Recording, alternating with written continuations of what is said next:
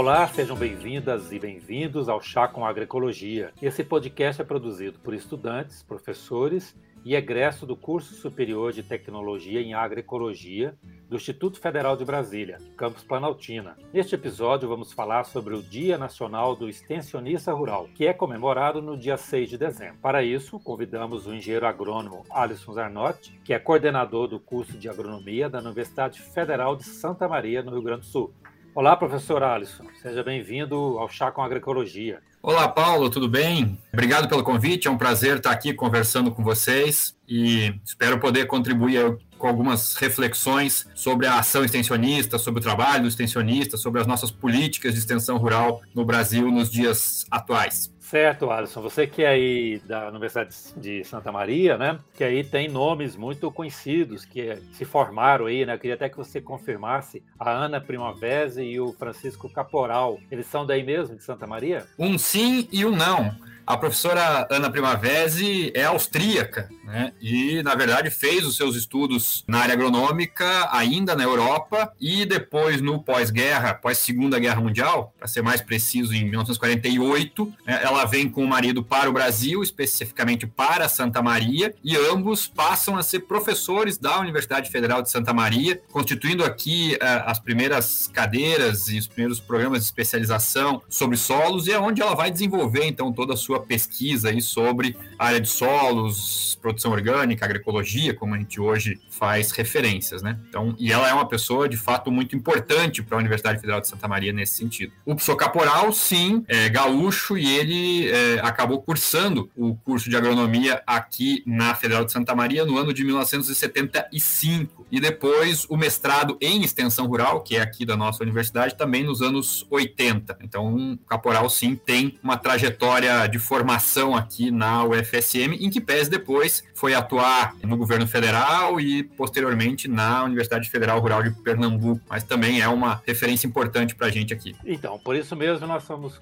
conversar aqui com o Alisson, que é de Santa Maria, né, que tem toda essa trajetória importante na extensão rural e também na agroecologia. E como que é hoje a, o envolvimento da Universidade Federal de Santa Maria e do curso de agronomia com a extensão rural? A Universidade Federal de Santa Maria é organizada a partir de uma estrutura baseada em centros, né? Então a gente tem centros de centro de educação, o centro da área médica e o centro de ciências rurais. No centro de ciências rurais estão lotados os departamentos que prestam o trabalho de letivo pa, para os cursos, dentre eles a agronomia, né? É, dentro do centro de ciências rurais a gente tem o departamento Departamento de Educação Agrícola e Extensão Rural. Então, essa trajetória de vínculo com a extensão rural vem desde o final dos anos 60, quando a universidade foi criada. Como eu fiz referência antes, nós temos aqui um programa de pós-graduação em extensão rural, que foi criado em 1975, né? então a gente já tem aí uma longa caminhada, uma longa trajetória, né? Eh, tanto do ponto de vista da formação de especialistas, quanto da formação de mestres e especialmente de doutores, visto que em 2007 foi aprovado o doutorado em extensão rural aqui na UFSM, o primeiro doutorado em extensão rural da América Latina. Então, nesse universo, a gente tem, obviamente, um trabalho na perspectiva da extensão universitária, da formação dos estudantes de graduação, e nesse universo aí do campo da agronomia especificamente, mas também uma trajetória bastante grande de pesquisa sobre esse tema, né, vinculado a este programa de pós-graduação que já tem aí quase 50 anos. Beleza. Bom,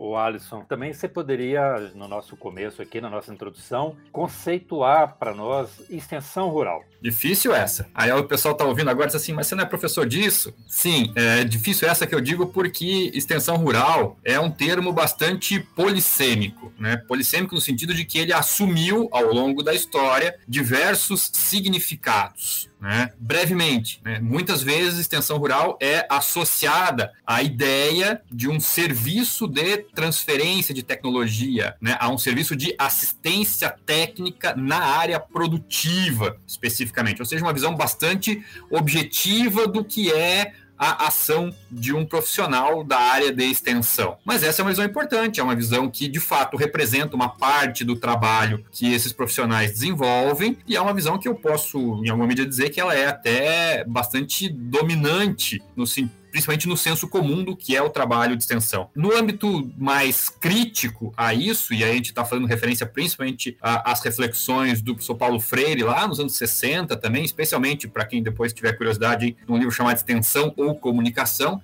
ele vai justamente questionar essa perspectiva de extensão vinculada a indução e a transferência de um conhecimento externo à vida dos agricultores, e é, com base nessa perspectiva vai se construir uma leitura de que extensão deveria ser um processo educativo, um processo crítico, um processo de construção de empoderamento e de luta social para a resolução dos problemas que afetam o rural e as comunidades, especialmente aquelas mais empobrecidas, obviamente, que seria o público prioritário desse, desse trabalho. Né?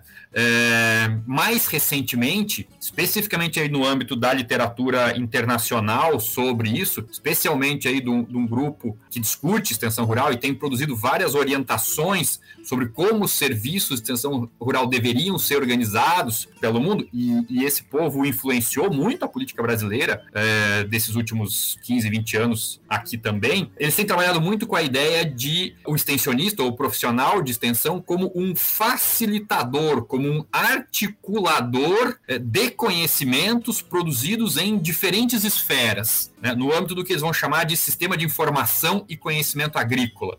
Esses sistemas seriam compostos por entidades de pesquisa, por entidades da iniciativa privada, por empresas, por universidades, por organizações de agricultores. Né? E todos esses é, sujeitos e todas essas organizações produzem conhecimentos que podem, em alguma medida, é, resolver os problemas que vão sendo identificados pelos agricultores. E o papel do extensionista, na verdade, é ser o mediador, o articulador, o provocador desse, dessas reflexões conjuntas. Vejam que são três coisas até agora bastante distintas. Né? A gente também tem uma leitura muito presente para nós de que o extensionista é o, o canal, a ponte né, de acesso a um conjunto gigantesco de políticas públicas que, é, que os agricultores acabam acessando através do serviço de extensão rural. Vejam, isso também é um outro papel, é uma outra concepção do que deveria ser o trabalho de um extensionista. Dizendo isso, e aí para finalizar, vou fazer uma referência mais clássica e mais legalista, né? Do ponto de vista formal, e é o que está na nossa política nacional de assistência técnica eh, e extensão rural e na nossa legislação, é, extensão rural é um serviço de educação não formal, de caráter continuado, voltado às populações do meio rural e que abarque a complexidade da sua vida, né? E, portanto, na produção, na comercialização, na organização. Ou seja, se aproxima mais para aquela vertente crítica que eu estava apresentando antes. Muito bem. Brevemente isso. É, deixa claro, então, que a extensão rural é algo amplo, né? complexo e que a gente não vai querer aqui resolver de, de uma hora para outra. Né? Por isso, até nós fizemos uma opção nesse episódio de fazer uma abordagem sobre a extensão rural, focando em alguns é, aspectos mais atuais e que impactam muito a atuação dos extensionistas e também da vida dos agricultores rurais, agricultores familiares principalmente, né? Bom, nós vamos agora apresentar uma linda música, Cabocla Teresa, composta por João Pacífico, interpretada pela dupla Tunico e Tinoco, e já voltamos já já. Há tempo fiz um ranchinho pra minha cabocla morar. Pois era ali na soninho, bem longe deste lugar,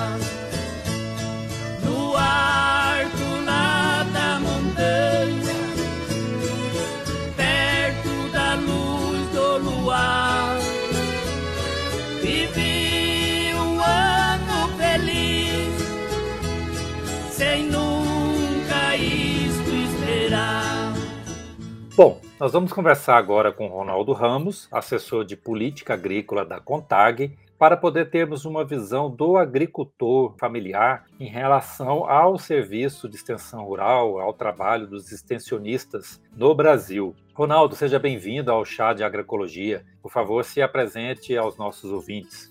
Olá, professor Paulo Cabral, professor Alisson Zarnot. Muito obrigado pelo convite aos alunos e alunas também do curso de Agroecologia do Instituto Federal de Brasília. Gostaria de deixar um abraço. Sou Ronaldo Ramos, assessor de política agrícola da Confederação Nacional dos Trabalhadores Rurais, Agricultores e Agricultoras Familiares, a CONTAG. Sou engenheiro agrônomo formado pela Universidade Federal do Ceará e mestre em Ciências de Florestas Tropicais, formado pelo Instituto Nacional de Pesquisas da Amazônia, localizado em Manaus. É uma grande satisfação poder participar desse grande evento que é a comemoração do Dia Nacional do Extensionista em 6 de dezembro. Muito obrigado mais uma vez pelo convite. Ronaldo, como você avalia os serviços de ATER prestado pelos órgãos estaduais e pelas organizações não governamentais e privadas contratadas pelo governo federal? Eles são suficientes para atender os agricultores familiares e assentados na reforma agrária? Os serviços são muito diversos, né, do ponto de vista da metodologia e da qualidade com os quais são prestados. Entretanto, é importante resgatar os seus realizados principalmente no período entre 2003 a 2015, na construção da Política Nacional de ATER, com definições dos princípios e das diretrizes daquilo que o conjunto dos gestores públicos, das prestadoras de serviços e também dos beneficiários e beneficiárias da agricultura familiar consideraram necessários para a oferta de assistência técnica e extensão rural qualificada e capaz de responder às suas demandas, né, as demandas reais dessas famílias. Por exemplo, em 2010 foi instituída a Lei Geral da ATEC, a Lei 12.188, que promoveu, entre outras coisas, a legalização da Penatec, que até então não passava de um combinado, ou seja, de um acordo entre partes, pois não estava institucionalizada.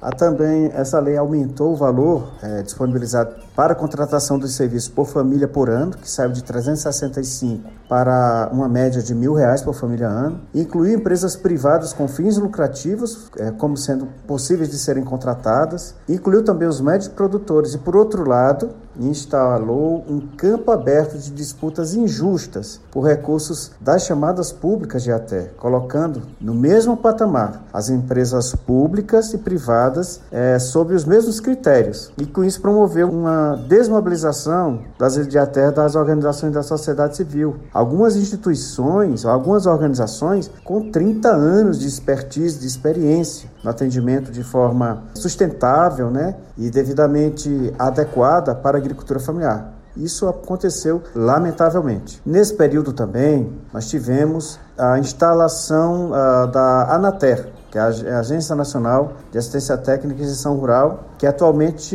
está com a sua quarta diretoria e até hoje não conseguiu se estruturar completamente, além de continuar com o problema de origem, que é a exclusividade do estabelecimento do contrato de gestão, que é a única forma de entrada de receita exclusivamente por um ministério.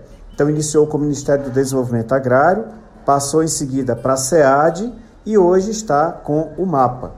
Outros ministérios não podem ainda estabelecer contratos de gestão com a Anatel. Isso é muito ruim. Tem outro, outra questão importante em relação à Anatel, que recentemente, já com essa quarta diretoria, foi realizada uma auditoria, digamos assim, em todos os contratos estabelecidos.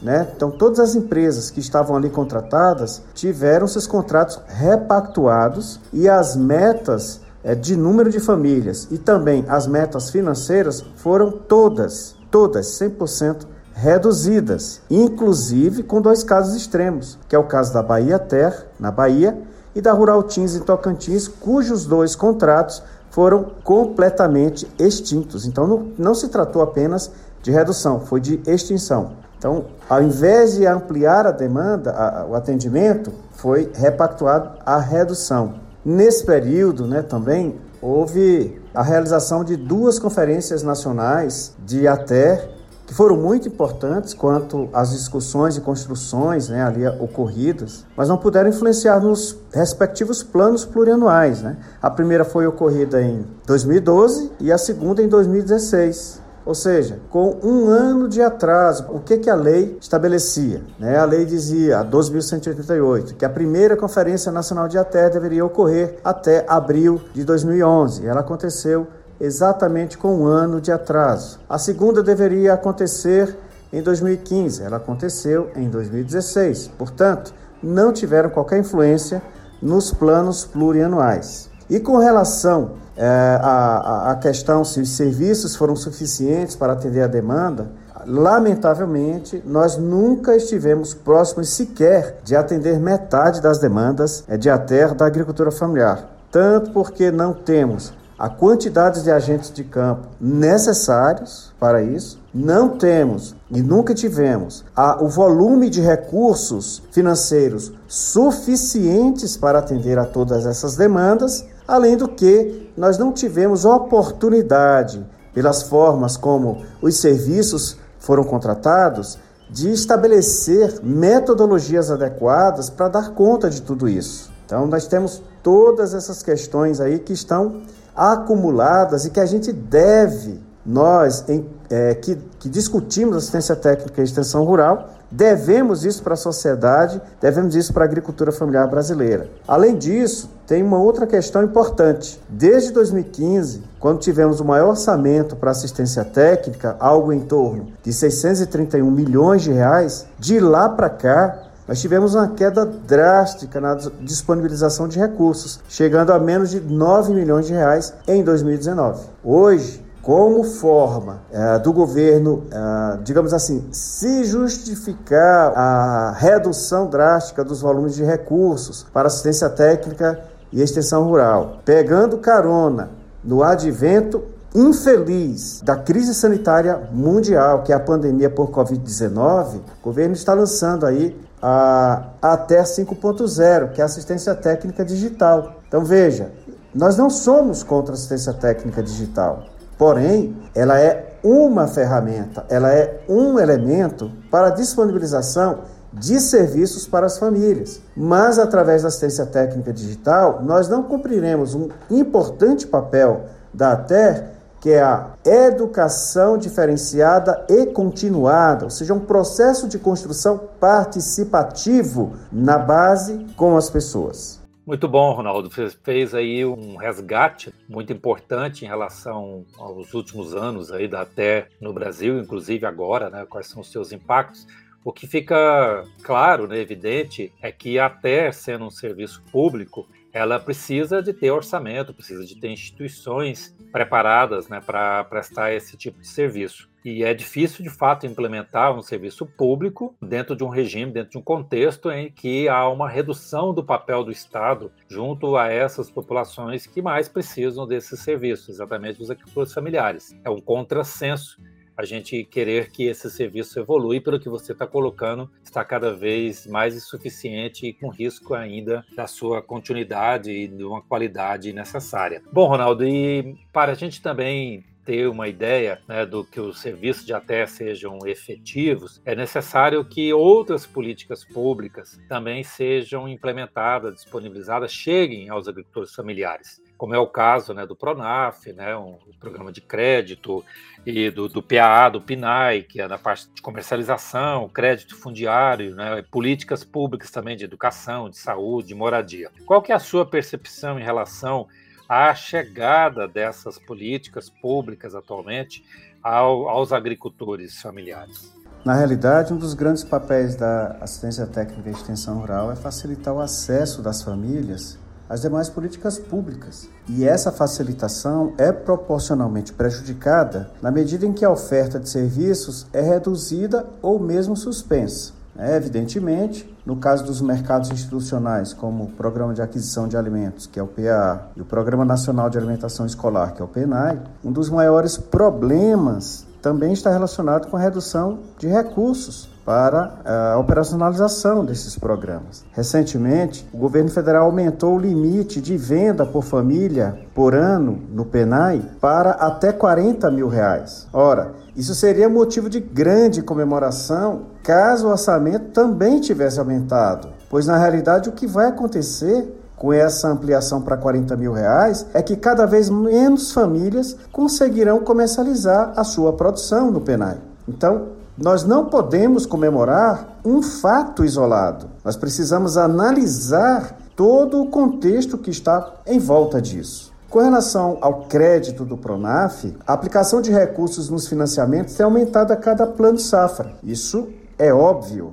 Entretanto, está havendo uma concentração da contratação por famílias e empreendimentos mais consolidados da agricultura familiar, principalmente na região sul do Brasil. Só para confirmar essa informação, na safra 2020-2021 foram aplicados 17,4 bilhões de reais em custeio agrícola. E desse montante, 11 bilhões financiaram 142 atividades mas apenas quatro culturas, como a soja, o milho e o trigo e o café, concentraram 78,5% desses 11 bilhões. E no caso da soja, sozinha, ela concentrou 35,7% desses 11 bilhões. Então, nós estamos constituindo um processo de comoditização do custeio agrícola.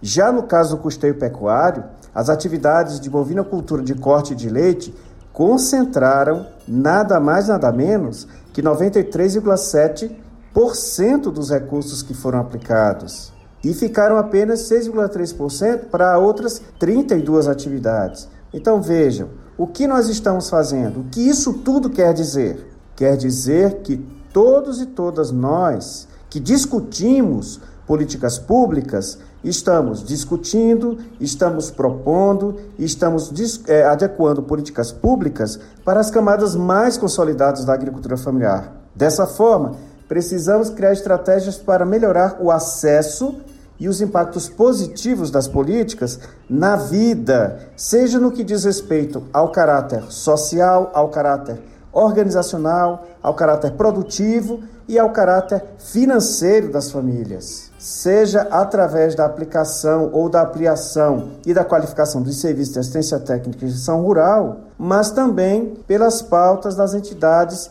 que representam essa categoria. Pois é, aí uma outra questão que a gente complementa é que hoje, né, a gente está comemorando aqui nesse episódio trabalho, né, o dia do extensionista, o extensionista também tem que lidar com esse conjunto de temas, né, de políticas públicas. Isso é um grande desafio, né, ter informações, ter conhecimento e ainda mais num contexto de limitação ou até mesmo de extinção dessas políticas públicas. O quanto, quanto difícil fica o trabalho do extensionista com a ausência, insuficiências dessas demais políticas públicas. É, bom, Ronaldo, e também você tem alguma perspectiva, então, nesse contexto, né, alguma esperança que os agricultores continuarão a ter acesso, voltarão a ter acesso a um serviço de até com qualidade, quantidade necessária para promover o desenvolvimento rural sustentável? Sim, nós ainda temos esperança do verbo esperançar, claro pois não estamos assistindo a esse triste filme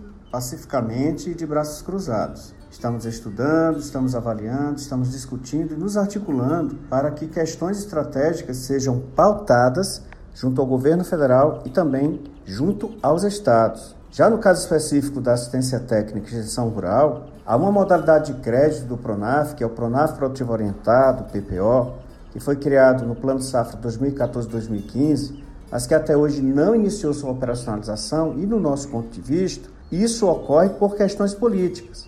Para nós, há um grande potencial para a gente é, potencializar a oferta dos serviços. Então, por isso, a CONTAG realizou diversas ações de articulação nacionais e regionais, envolvendo vários ministérios do governo federal, os conselhos deliberativos dos fundos constitucionais, os bancos operadores dos fundos as federações de trabalhadores e diversas empresas públicas e privadas de ATER, mas mesmo assim a modalidade ainda não deslanchou. Evidentemente, o PPO não pode ser visto como a redenção para a ATER nas regiões Norte, Nordeste e Centro-Oeste, mas pode se firmar como um importante instrumento para garantir a ampliação e qualificação da oferta de serviços que enxerguem as unidades familiares de produção de forma integral e não somente algumas atividades que lá estão sendo implementadas. Então, a CONTAG apresentou proposta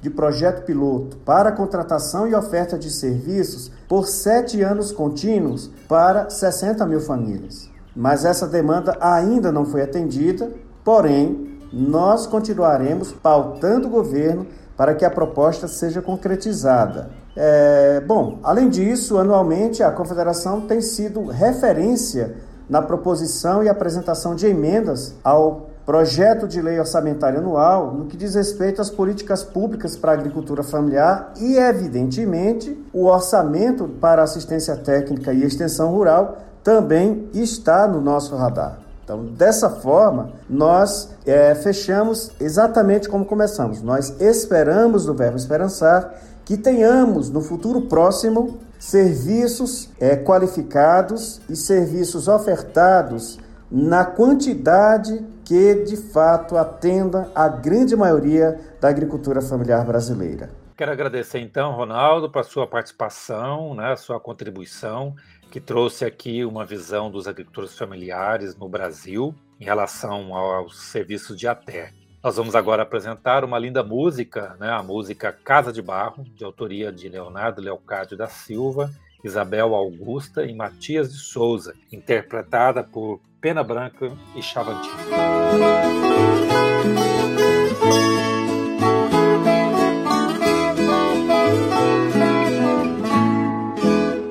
Aquela casa de parede barreada, lá na beira da estrada, já não tem mais morador. Há quanto tempo ela está abandonada, uma tapera largada povo sabe seu valor. Sabe seu moço, quem morava dentro dela, levando a vida singela,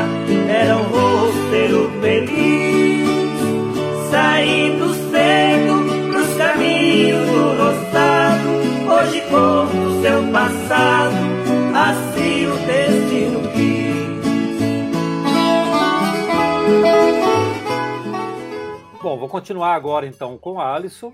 Vamos fazer aqui uma prosa né, sobre alguns temas relacionados com a extensão rural, que é a área de trabalho dos extensionistas rurais, que nós estamos comemorando aqui com esse episódio, né, sem a pretensão de esgotar todos os assuntos relacionados à extensão rural. Pois, como a gente já disse, a extensão rural é muito complexa, muito ampla, e começar né, pelo próprio uso da palavra extensão, como o professor Alisson já disse anteriormente, e que aqui nós vamos continuar usando como extensão rural, mas por ser um tema, um termo né, mais usual. Bom, Alisson, então eu gostaria de fazer algumas perguntas aqui para você, algumas reflexões. A gente pode verificar que nas últimas décadas, nos governos neoliberais, é, houve um enfraquecimento da terra pública, o que foi, de certa forma, atenuado nos governos populares. Na maioria dos estados, né, os órgãos estaduais de até, então, portanto, a até pública, possuem um quadro extensionista insuficiente né, e desaparelhado para o tamanho do trabalho que é a extensão rural. Sabemos que o Brasil é um país muito com muitas diferenças regionais e por isso também não podemos generalizar nossas avaliações. Sabemos que temos casos, exemplos de até pública bastante exitosas e outras que estão abaixo da média. Então, Alisson, eu queria perguntar para você: você acha que nós podemos ter esperança de uma retomada da terra pública? E seria possível promover uma mudança na terra pública para que ela seja mais dialógica e menos difusionista? É, e para terminar, você é, acha que valeria a pena investir recursos públicos, né, de certa forma, continuar investindo recursos públicos com esse modelo antigo da terra originado lá da Revolução Verde? Paulo, é, e demais, ser bem, bem breve, bem objetivo, né? Eu acho que sim, a terra pública tem um papel a cumprir, mas o papel que ela vai cumprir, na minha leitura, está em disputa. Né? Ele é um papel que precisa ser do ponto de vista de uma leitura mais crítica, ele precisa ser conquistado. Né? Historicamente, se a gente pegar esse período da criação do Serviço de Extensão Rural, onde a extensão rural pública foi dominante, então falando aqui dos anos 60, 70, 80, e aí dialogando com a tua última pergunta já, ela é uma extensão rural voltada a implementar e a viabilizar o processo de modernização da agricultura conservadora, né, da agricultura brasileira e, e a Revolução Verde. Portanto, muitos dos impactos produzidos por esse processo nesse período, como o êxodo, como a questão dos impactos ambientais, etc, etc, etc, tem, em parte, a contribuição do que foi o nosso serviço de extensão rural. Nós precisamos entender isso quando a gente está falando de extensão pública, né? É, mas isso é um período já bastante distante. Depois disso, nós tivemos aí todo esse processo de enfraquecimento dessas entidades públicas a partir dos anos 90 e especialmente pós extinção da Embrater em 1990 e isso colocou muitas entidades estaduais em dificuldade. Né? E isso veio dentro de um bojo de toda uma reorientação internacional do Serviço de Extensão Rural que advogavam a sua privatização, a sua terceirização para a iniciativa privada, o pagamento desses serviços pelos agricultores, uma leitura bem típica do período neoliberal, de que o serviço público é caro, lento, demorado, é, ruim, né, e que, portanto, seria descartado. No entanto, e aí duas coisas que são importantes, né, do ponto de vista da extensão rural, as experiências internacionais privatizadas incompleto se mostraram muito ruins, muito aquém da necessidade dos agricultores, justamente pela sua incapacidade de arcar com esse serviço. E isso vai produzir todo um processo de, depois, participação do Estado, de novo, na oferta do serviço, não via entidades públicas, mas financiando entidades privadas. Acredito que a gente vai voltar a esse tema depois.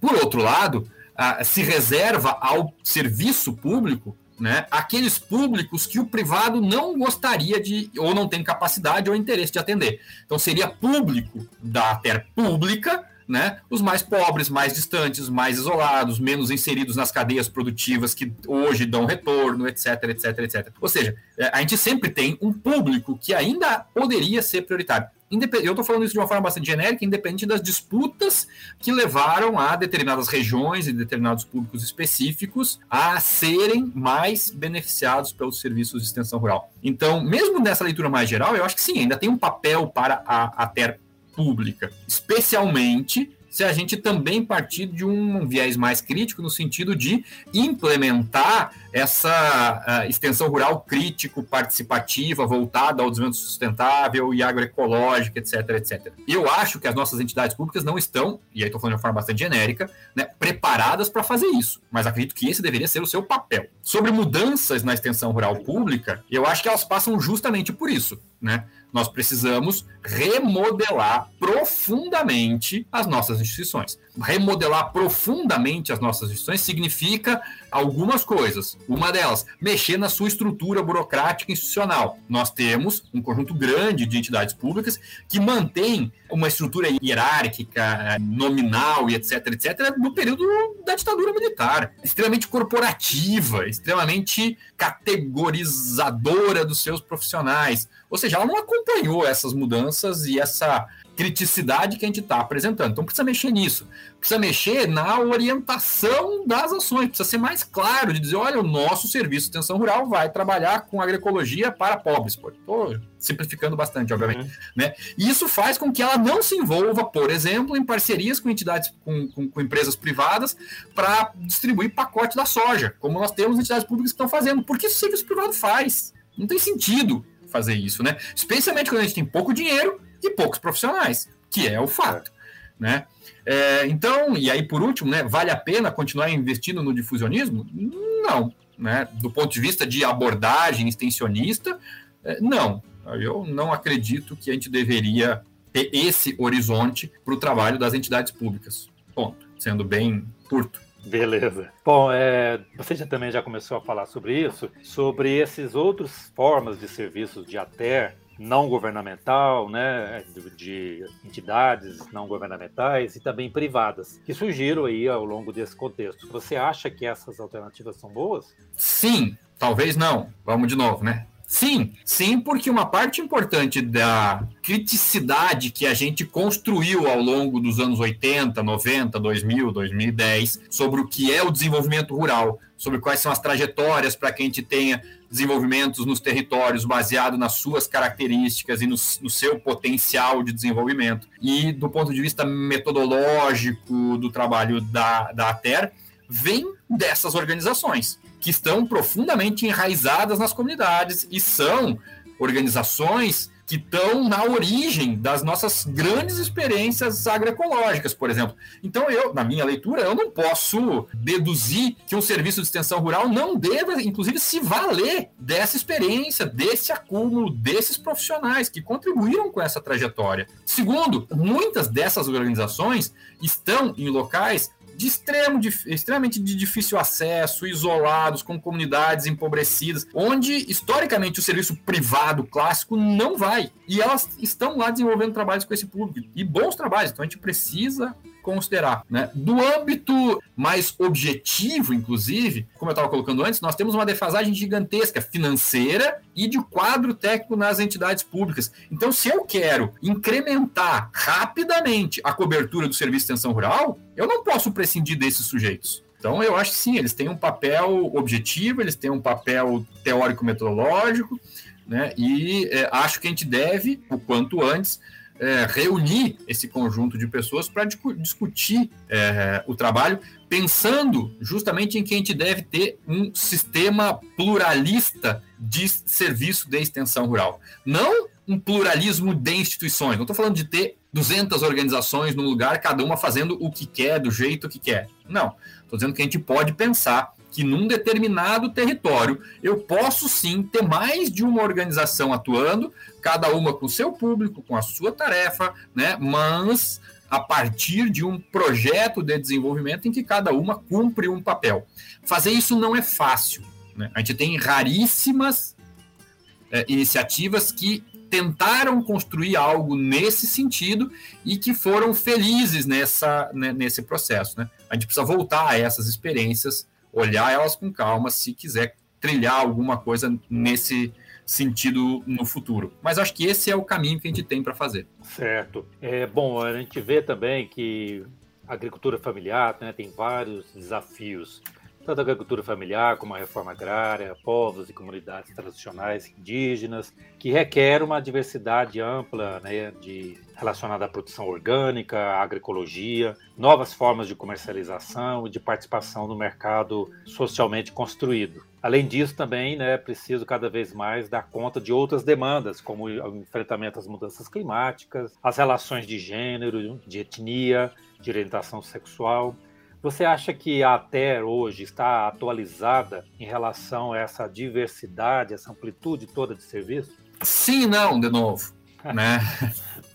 Não, é, é, a gente, assim, ó, temos que entender que a nossa diversidade no rural é gigantesca. Exato. Que a diversidade das instituições que trabalham com esse rural é gigantesca. Que a diversidade de processo de formação que nós temos nas escolas é, técnicas, nos IFES, nas universidades também é gigantesca. Então, é, a, uma resposta simples, dizendo sim, estamos preparados, não dá conta de um conjunto gigantesco de experiências que não estão. Né? O contrário também dizer não, não estamos, é, não reconhece a existência de experiências muito interessantes de formação de quadros profissionais para atuar com estas temáticas. Mas de uma forma geral, é por isso o sim ou não, né? É, não. Se a gente pegar os nossos currículos clássicos de extensão rural dentro dos IFES das universidades, eles continuam extremamente centrados e concentrados no mais clássico debate de difusão de inovações e alguma outra temática. E, salve eu esteja enganado, e eu acho que não, nós estamos com um percentual de, da carga horária de formação dos estudantes cada vez menor para isso. Né? Então, a disciplina de extensão, a disciplina de sociologia,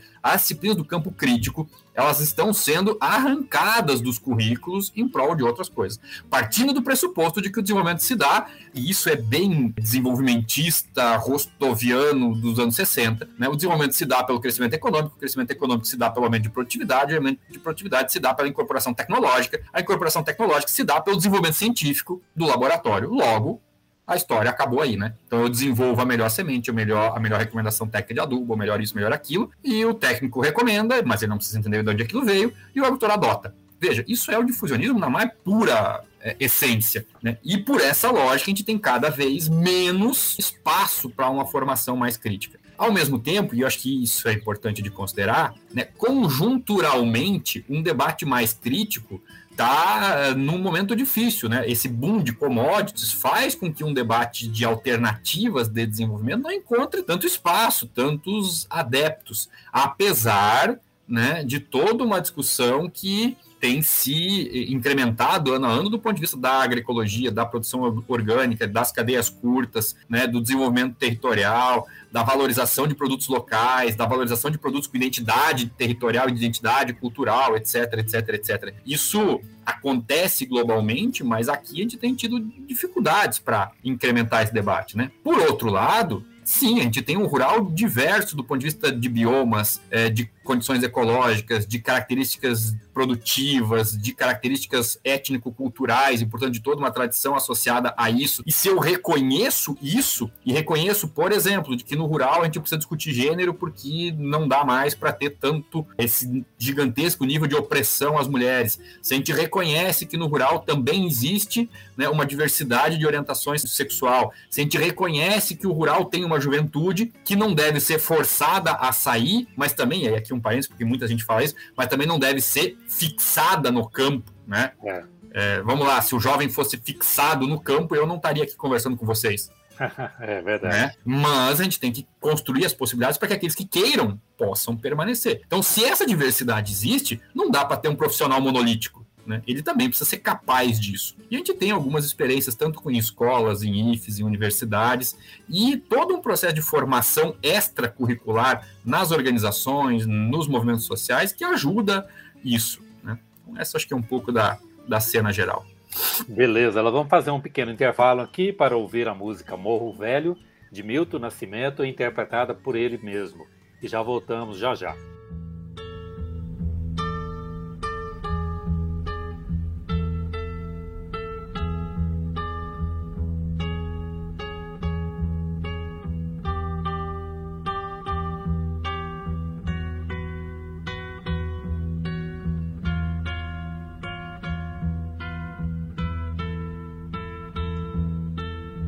Sertão da minha terra.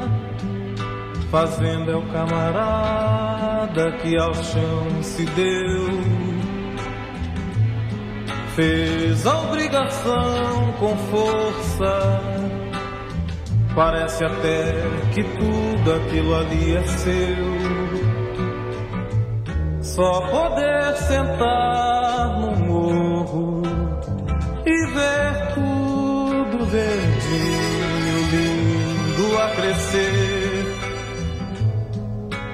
Orgulhoso camarada de viola em vez de enxada. Alisson, agora um tema mais atual, mais de, de futuro também, né? Com a perspectiva aí da chegada da internet 5G, começa então a crescer aí uma possibilidade de avançar na terra digital. Você acha, assim, considerando que os agricultores venham de fato a ter acesso a essa internet, né? Você acha que a terra digital pode vir a ser uma alternativa? Sim e não. É, isso, vamos lá. Sim e não. Né? Sim. É, uma parte importante dos nossos agricultores eh, já estão se conectando com rede social, tem Facebook, Instagram. A pandemia produziu né, uma necessidade da entrada desses públicos e do serviço de extensão rural para dentro dos meios digitais, para que se fizesse principalmente essa ponte do espectro da comercialização. Você já não tinha mais a feira livre, você não tinha mais esse espaço presencial de comercialização e muitos acabaram recorrendo ao comércio digital, ao comércio eletrônico, né? É, e se desenvolveram aplicativos, e se desenvolveram outras formas de poder ofertar esses produtos e de que o consumidor pudesse ter acesso a eles. Né? Acho que, por exemplo, esse é um espectro muito interessante do uso das tecnologias da informação e da comunicação é, nessa relação com os agricultores, com os produtores, enfim, com as pessoas do, do rural. Né? Acho que a gente tem algumas questões do nível da informação que podem ser muito bem trabalhadas por estes canais. Por exemplo, preços. Preço é uma coisa fundamental na decisão do agricultor, mas é difícil ter acesso. Porque está no site, porque está não sei onde, porque ele teria que entrar na. na, na... Então, assim, é, é difícil de acessar. Né? Mas a gente poderia ter como tarefa do extensionista e atualizando os agricultores do ponto de vista dos preços da, das, das, culturas ou das criações com as quais ele, ele, trabalha. Previsão do tempo é tão importante, né? E ela é tão. A, a, que passa na televisão aberta, né?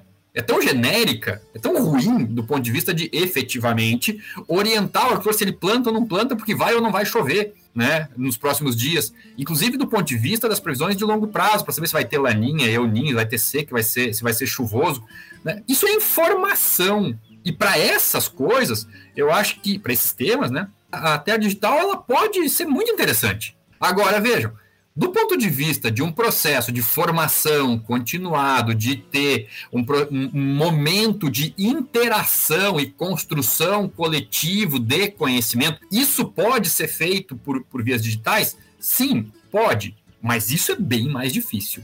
Isso exige um nível de domínio das ferramentas, um nível de dedicação e tempo para permanecer no, computador ou, no telefone, né, para que esse processo aconteça. Ele é bem mais complexo. E vejam, se a gente começar a entender que uma parte da nossa população rural tem dificuldade de letramento ainda, que ela tem dificuldade de manusear o telefone por conta da modernidade, de que uma parte importante dos telefones que o pessoal tem não são esses mais modernos e que, portanto, não acessam algumas dessas ferramentas, que o computador é um instrumento bem mais raro nas comunidades rurais, especialmente nas mais pobres, especialmente nas mais isoladas. Bom, Aí já né, fica a parte da a mais crítica da adoção disso, né?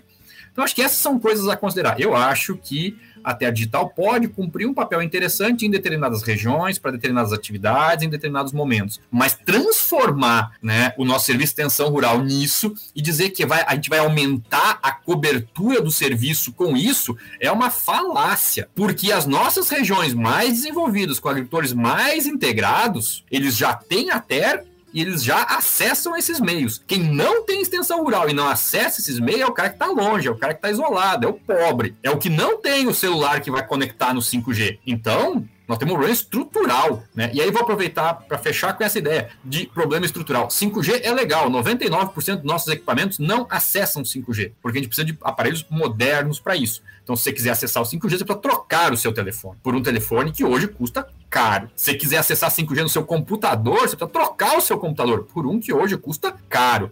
Então, o 5G vai democratizar o acesso? Ah, não sei né, dessa perspectiva. Inclusive do ponto de vista de sinal, né? é, existe dentro da seção do 5G uma obrigação de que as empresas que venceram né, é, instalem não sei quantas milhares de antenas para que o sinal chegue em, onde hoje não chega. Ok, legal. Né? Na medida em que isso aconteça, pode ser que a coisa melhore.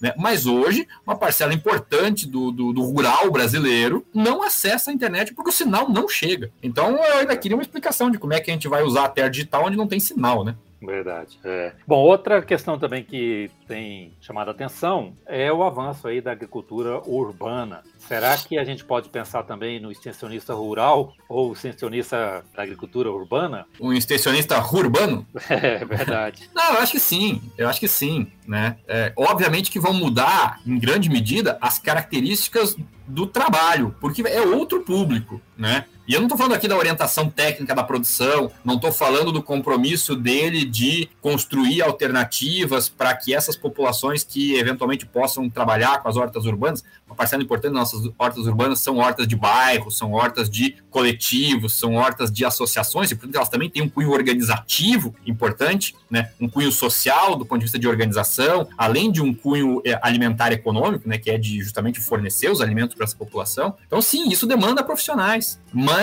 é, um profissional que vai atuar com esse público urbano, que está com uma dedicação parcial para esses espaços, que usa a, a, a horta urbana como uma dinâmica de sociabilidade, né? É, tem, tem aí particularidades que são distintas da extensão rural para agricultores, né? É, mais diretamente. E aí acho que tem, tem preocupações que a gente precisa se colocar, né? A primeira é, se eu estava dizendo antes que eu acho que uma parte importante da nossa formação não dá conta da extensão rural para os agricultores, menos ainda dá conta da extensão para públicos urbanos, né? É, que é uma outra dinâmica, é uma outra questão sociológica que a gente precisa entender sobre essas populações. Mas acho que a produção de alimentos em centros urbanos é uma, uma coisa da qual a gente não pode fugir. Do ponto de vista de ocupação de espaços, do ponto de vista de deixar as cidades mais verdes, do ponto de vista de proporcionar um espaço de atividade física e relacionamentos sociais para essas populações. E, obviamente, do ponto de vista da produção de comida, de comida boa, de comida que está à disposição, de comida fresca, de comida orgânica, agroecológica, para as pessoas que estão envolvidas ali, né? especialmente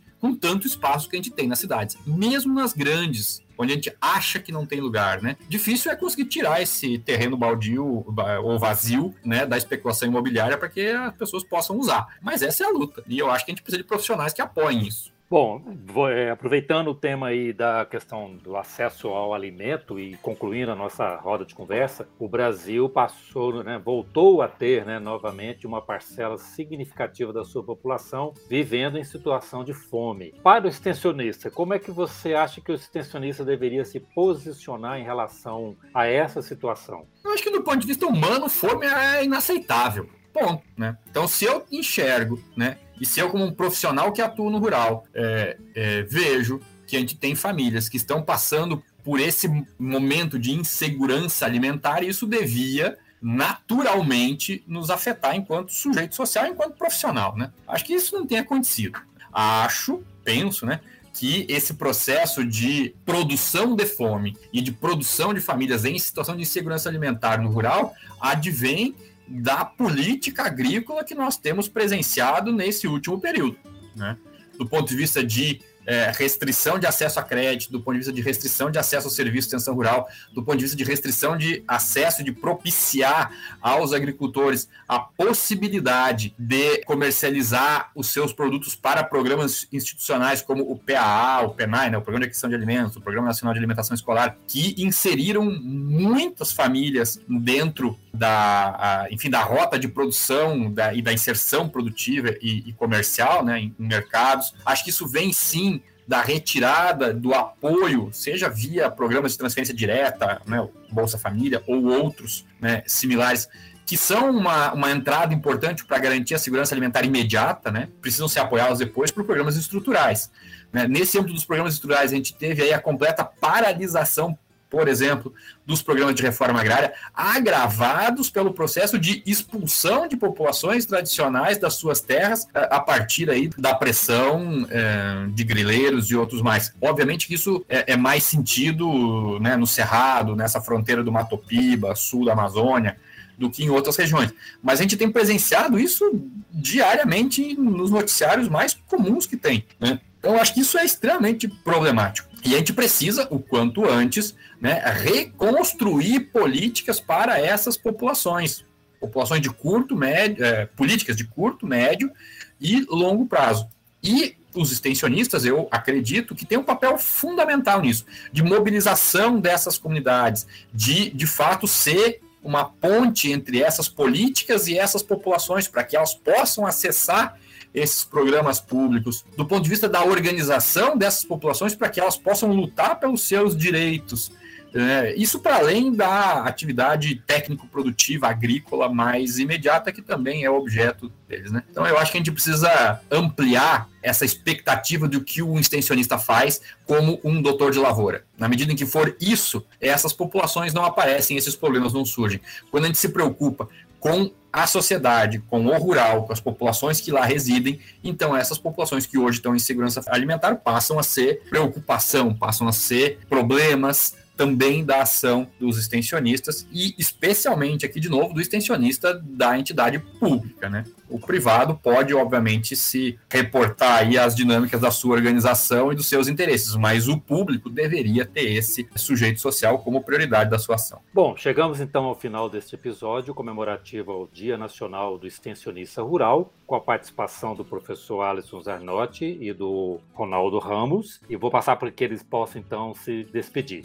Nesse momento, eu gostaria muito de agradecer mais uma vez pela lembrança e pelo convite que a gente pudesse participar desse podcast em comemoração ao Dia da Extensão Rural, que é 6 de dezembro. E aproveito para parabenizar todas as pessoas que estão ligadas diretamente e indiretamente nessa importante missão de trabalhar com e para a agricultura familiar brasileira. A todos e todas desejo que o trabalho seja devidamente reconhecido e fortalecido para que possamos garantir um campo forte, com pessoas felizes e produzindo alimentos saudáveis para a população brasileira. E finalizo desejando que todos e todas continuem se cuidando para que possamos vencer os impactos ruins da pandemia que já já ceifou mais de 600 mil vidas no nosso imenso Brasil. Desejo que todos tenham vacina no braço, continuem utilizando máscara, álcool em gel e comida saudável no prato. Um grande abraço a todas e todos. Eu queria agradecer muito o convite, espero que tenha minimamente apresentado alguns elementos que possam ajudar na reflexão sobre essas temáticas. Longe de conseguir construir